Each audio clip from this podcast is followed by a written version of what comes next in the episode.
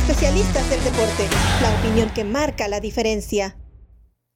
¿Cómo les va? Bienvenidos a el podcast de Punto Extra de los especialistas del deporte. Otros temas que vamos a abordar aquí, a diferencia de lo que hacemos en nuestra página, en nuestro sitio de los especialistas del deporte, pero todos relacionados con la NFL. Raúl Alegre, un servidor Javier Trejo Garay. Raúl, ¿cómo estás? Me da mucho gusto saludarte. Uno de los temas de los últimos días, si te parece, entremos de una buena vez con lo de Odell Beckham Jr., que cuando dejó Nueva York parecía que se lo estaban peleando, que todo el mundo lo quería Cleveland se lo llevó, pero parece que Cleveland pues no fue la respuesta, no encontró el lugar que él deseaba, su rendimiento fue flojo, hoy está buscando equipo y no sé dónde veas tú recalando a Odell Beckham Jr. ¿Cómo estás, Raúl?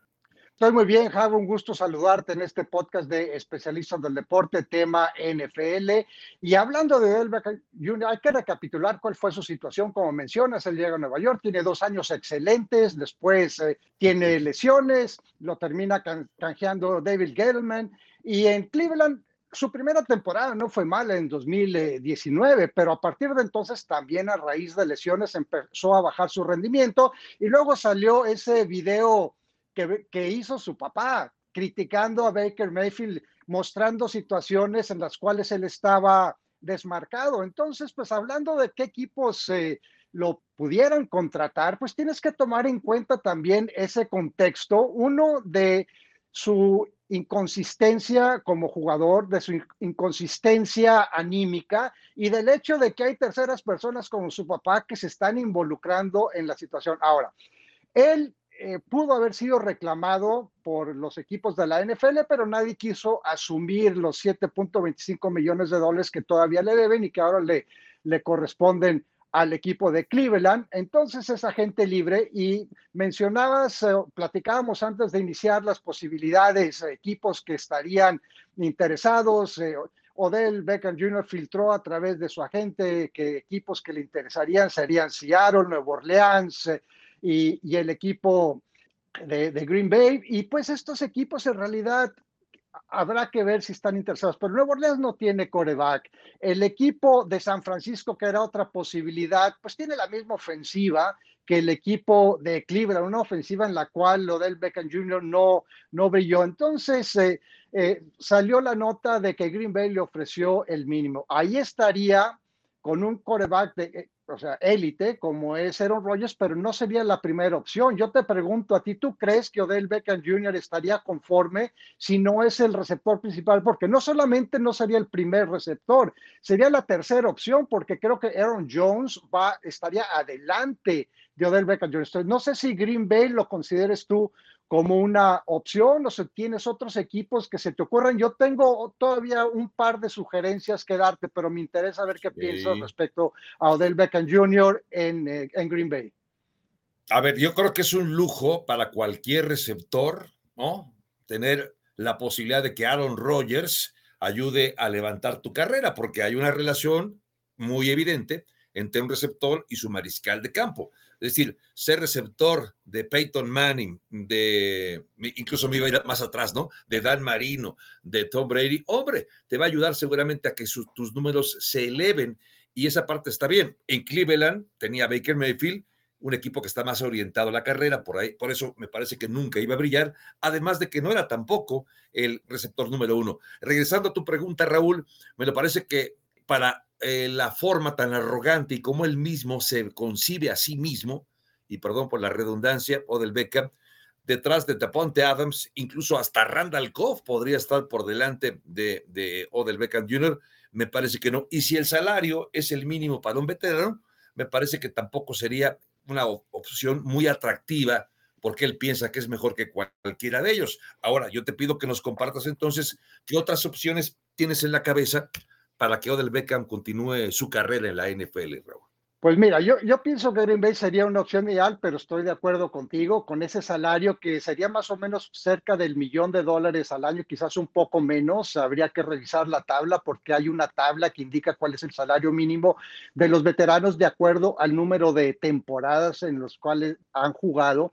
Yo me parece que hay dos eh, opciones que podrían ser muy interesantes. Una es el equipo de Kansas City, donde tampoco sería la primera opción, pero donde tendría mucho juego por las marcaciones que le han estado haciendo a Travis Kelsey y a Tariq Hill, que son las primeras eh, dos opciones que tiene Patrick eh, Mahomes.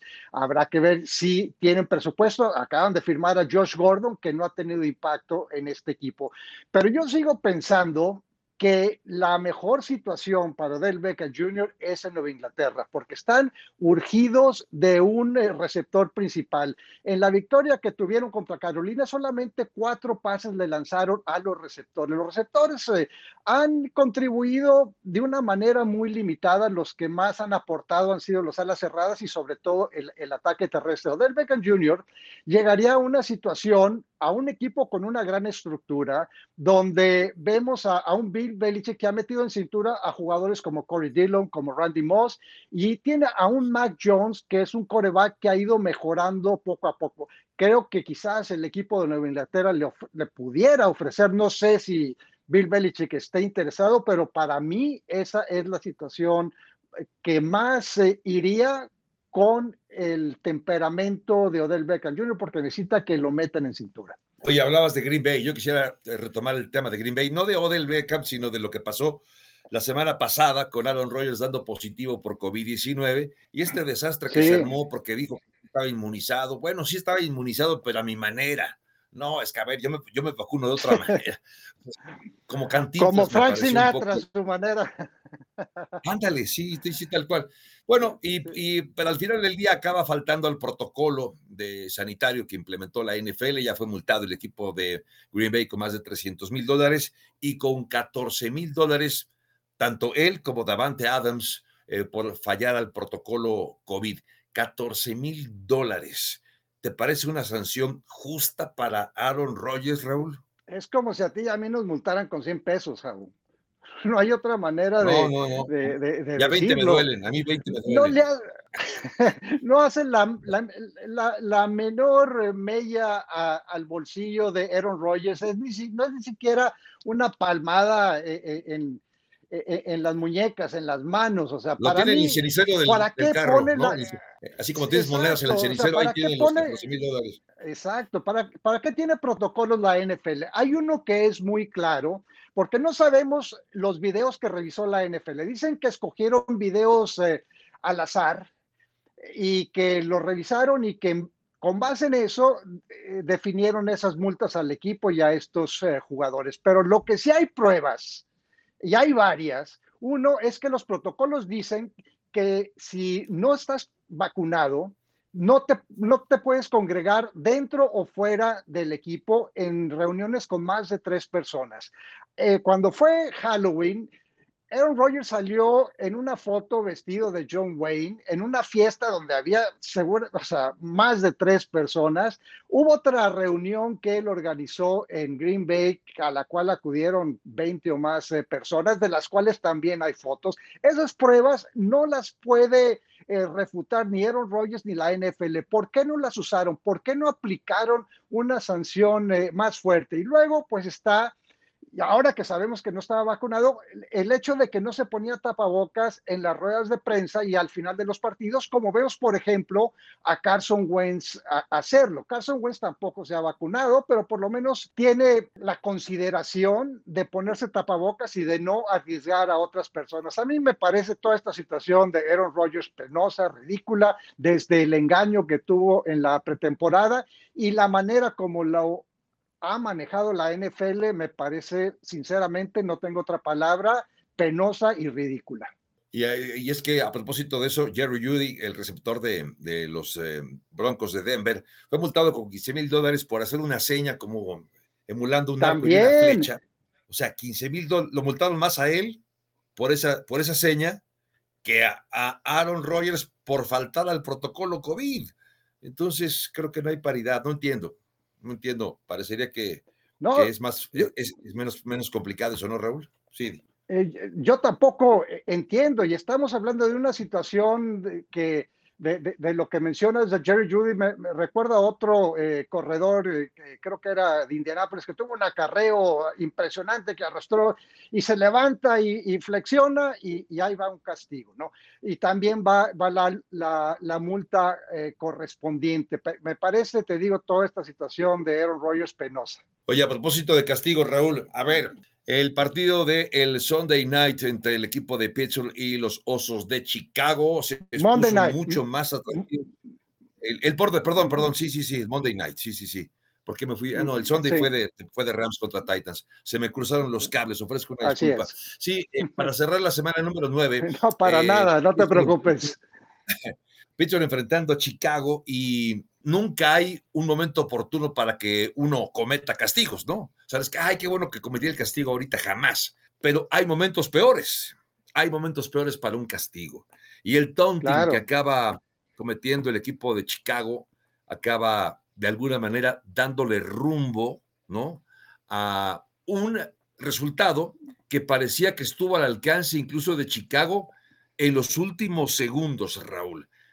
No sé qué opinas tú de eso, si eso, eso, qué, qué tanto, tan determinante fue para que Chicago perdiera más opciones para darle la vuelta a ese encuentro.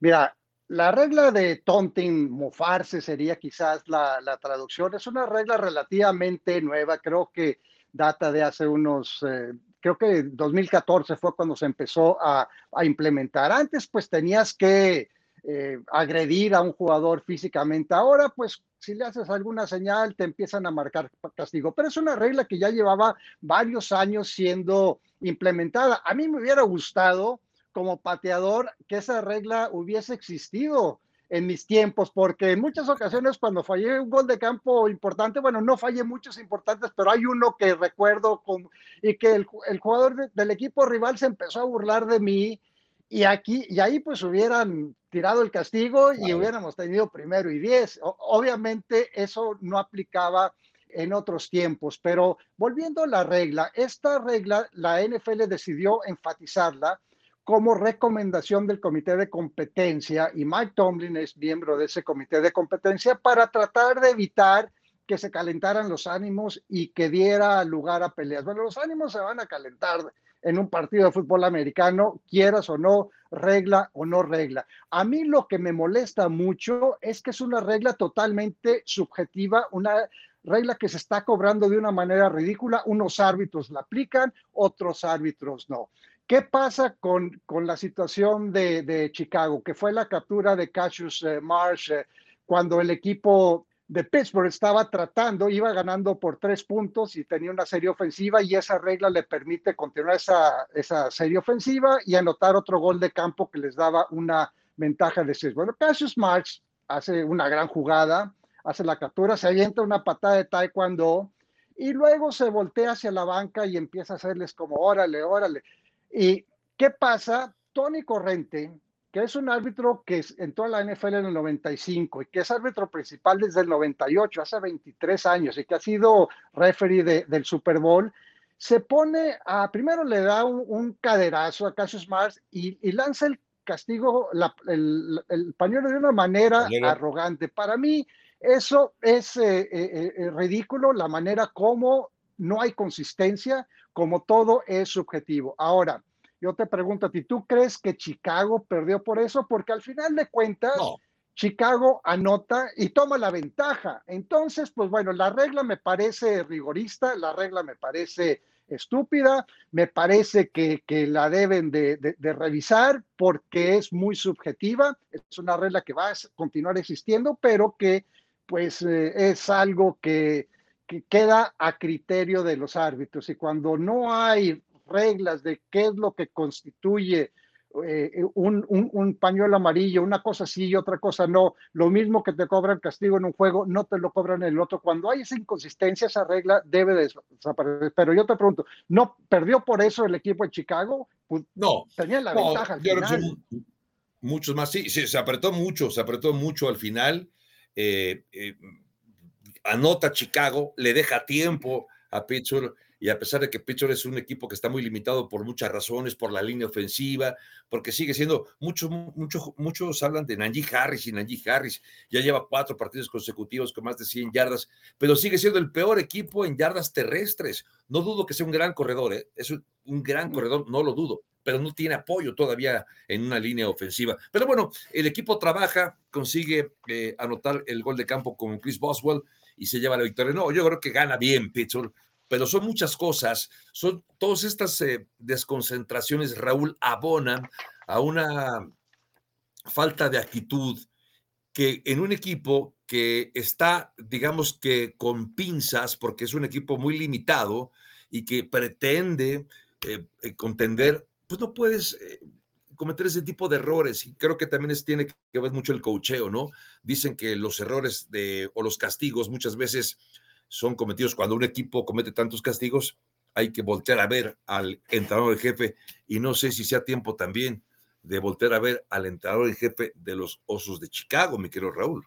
De acuerdo, Javo, pues eh, en fin, pues para mí esta, esta situación la tiene que volver a revisar la NFL y tomar cartas en el asunto. Y de preferencia, bueno, normalmente no lo hacen en medio de una temporada, pero sí que ya eh, cambien el criterio para temporadas futuras. Pues Raúl, estamos llegando al final de eh, Punto Extra, el podcast de los especialistas del deporte, con el agradecimiento eh, para aquellos que nos acompañan de manera regular y aquellos que se están sumando también a esta comunidad de punto extra de los especialistas del deporte. Visiten también la página, la página de los especialistas del deporte, suscríbanse, síganos en redes sociales y ahí tenemos un contenido en la página, una oferta de verdad muy interesante para el aficionado a el deporte en general, hablamos de la NBA, hablamos del béisbol, que ya concluyó, por cierto, su temporada, Fórmula 1, que se ha puesto muy interesante, muchos temas más, el fútbol, que tiene un lugar muy especial, esto y más en los especialistas del deporte.